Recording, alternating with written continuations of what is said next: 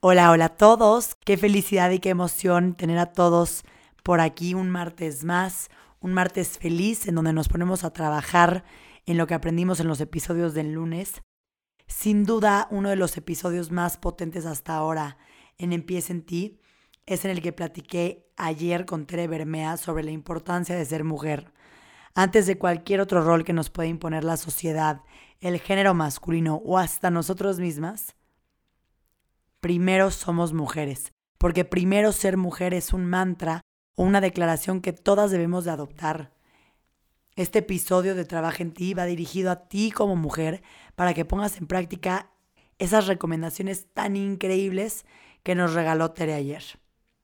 Si eres hombre y estás escuchando esto, asegúrate de lograr que alguna de las mujeres que te rodeen hagan este ejercicio para empoderarlas, para rescatar su individualidad para animarlas a decir cómo se sienten o qué necesitan exactamente.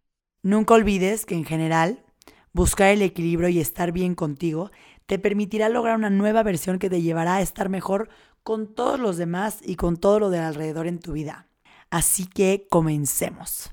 Para este ejercicio vas a necesitar tu libreta especial de trabajo en ti, una pluma o un lápiz y alrededor de dos horas de tu tiempo. Número uno, Ponle nombre a tus múltiples roles. Quiero que en esta parte escribas cómo es tu día a día y a qué le dedicas más tiempo. Para ayudarte a definir tus roles como mujer puedes hacerte la pregunta como de ¿qué soy? y enlistar todas las respuestas. Cuando estés haciéndolo, no confundas tus roles con tus vínculos emocionales. Te dejo algunos ejemplos. Soy mamá y le dedico la mayor parte de mi día a mis hijos. Soy hija y me dedico a cuidar de mis papás cuando menos una hora al día. Soy novia o esposa y le dedico algunas horas al día. Soy una mujer que trabaja y le dedico cuando menos la mitad de mi día. Bueno, número dos, descubre qué no te estás permitiendo exactamente. Como diría Tere, evalúe y escribe cuáles de los mandamientos que nos cortan las alas estás viviendo en este momento. Este punto del ejercicio es importantísimo porque indagar en esto te dará tener una idea un poquito más clara de cómo es tu realidad exactamente. Algunos de ellos son, no está permitido ser quien soy, no está permitido que yo me sienta sana, no está permitido involucrarme porque me hará sufrir, no está permitido que yo sea importante, no está permitido equivocarme, no está permitido ser yo misma.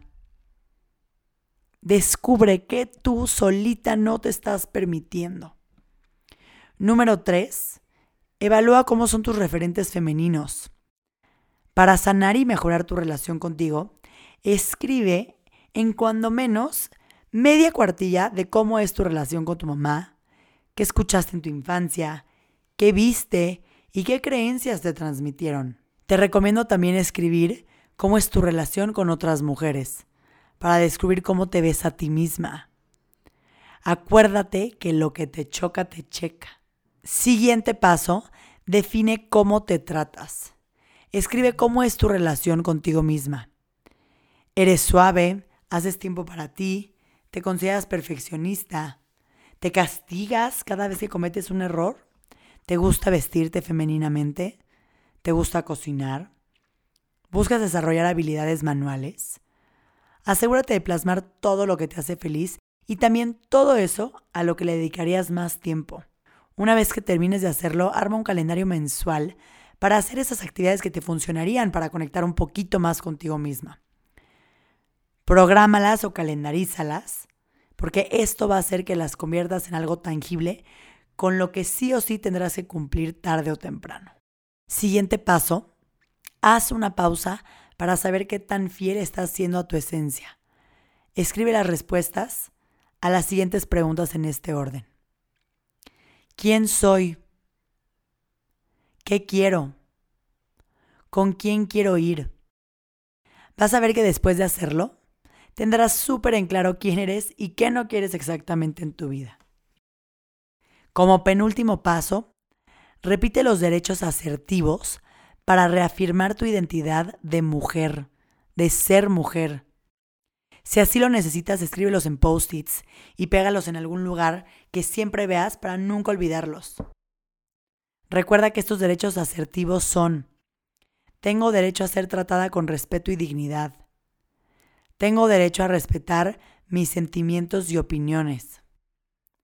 Tengo derecho a decir no sin sentir culpa. Tengo derecho a decir lo que quiero y ser escuchada.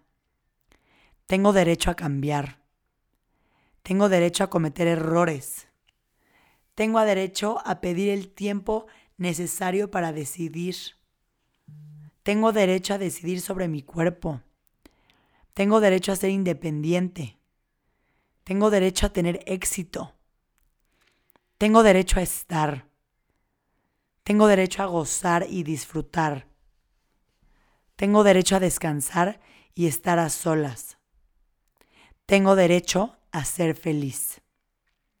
Como último paso, apégate al poder de las prioridades para lograr el equilibrio.